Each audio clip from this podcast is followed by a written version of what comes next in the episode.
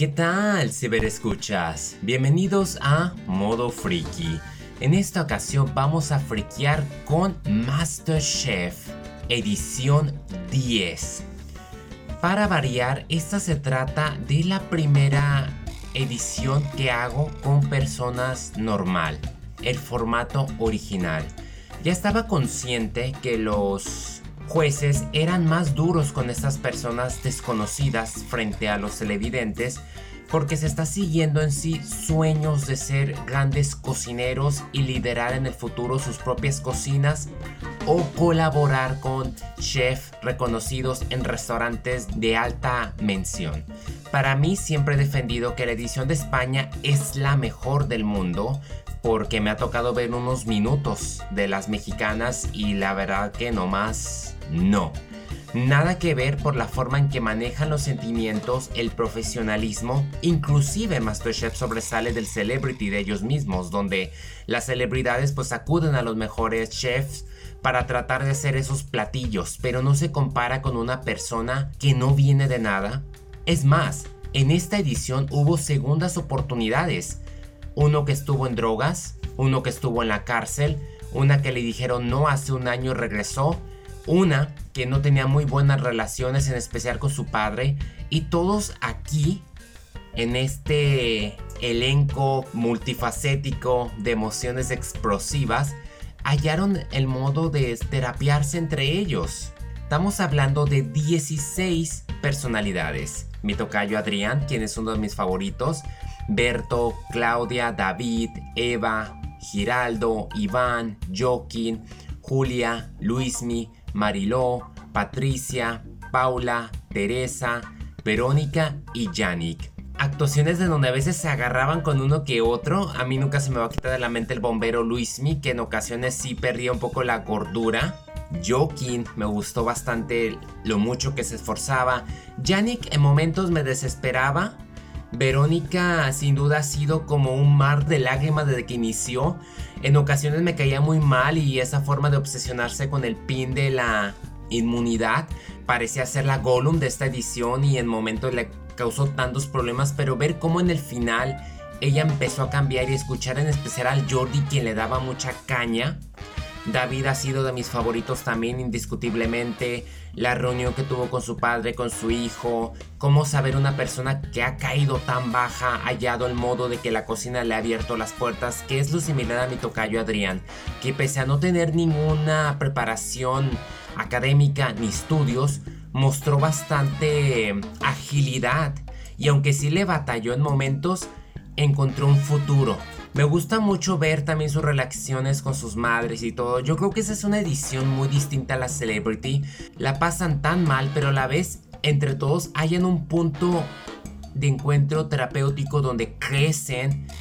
Sin duda MasterChef España es de los concursos de cocina más duros, más letales los jueces ni se apiadan de ellos. Si con los celebrities le bajan un poco, aquí son fuertes, duros y no te aceptan una risita ni un jugueteo. No, aquí es 100% serio. Ahí se viene a trabajar y a forjar el futuro y es lo que me gusta de esa edición. Entran y salen con una maestría y vaya, qué lástima que en mi país no pueda haber algo así tan profesional, tan humano y que se abriere a un nivel tan extremo de la gastronomía. O sea, fue inclusive el creador de MasterChef. Yo no sabía que había venido de Inglaterra en el año 90.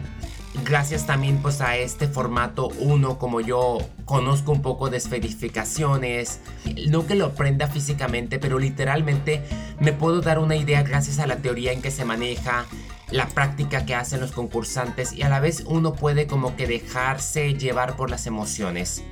Hubo también romance, hubo invitados, obviamente de ediciones pasadas, a Mike y Juanma, como las retales. Estuvo Raquel, quien me encanta. Es un programa que sí hubo unos que otros que me pusieron, uy, tan loco, pero yo creo que es uno de mis favoritos.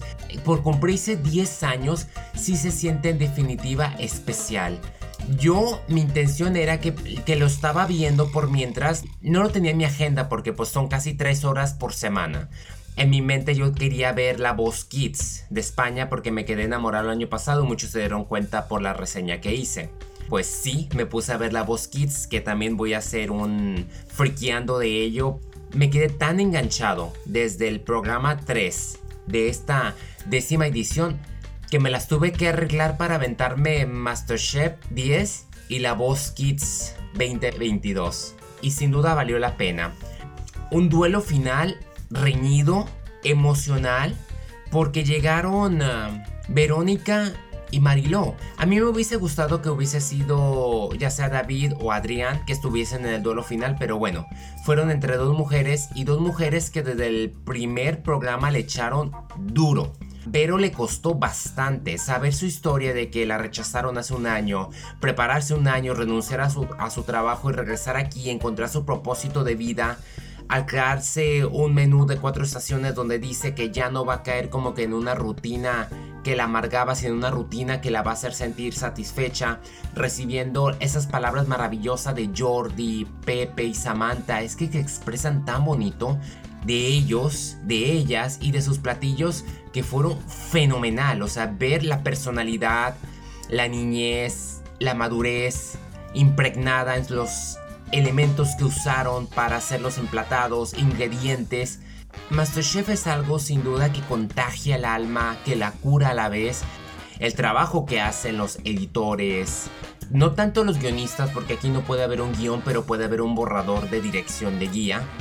El sonido, la música que hacen, yo casi reconozco cada canción porque son de las películas inclusive de Marvel o de una que otra épica o también como una de otras románticas de Hans Zimmer, o sea, su formato es bien elaborado, pero la forma en que eligen a las personas que la van a llevar a cabo lo vuelve en algo bastante especial. Patricia era muy escandalosa, volvió gracias a la repesca y en vez de mejorar como que se fue un poco para atrás.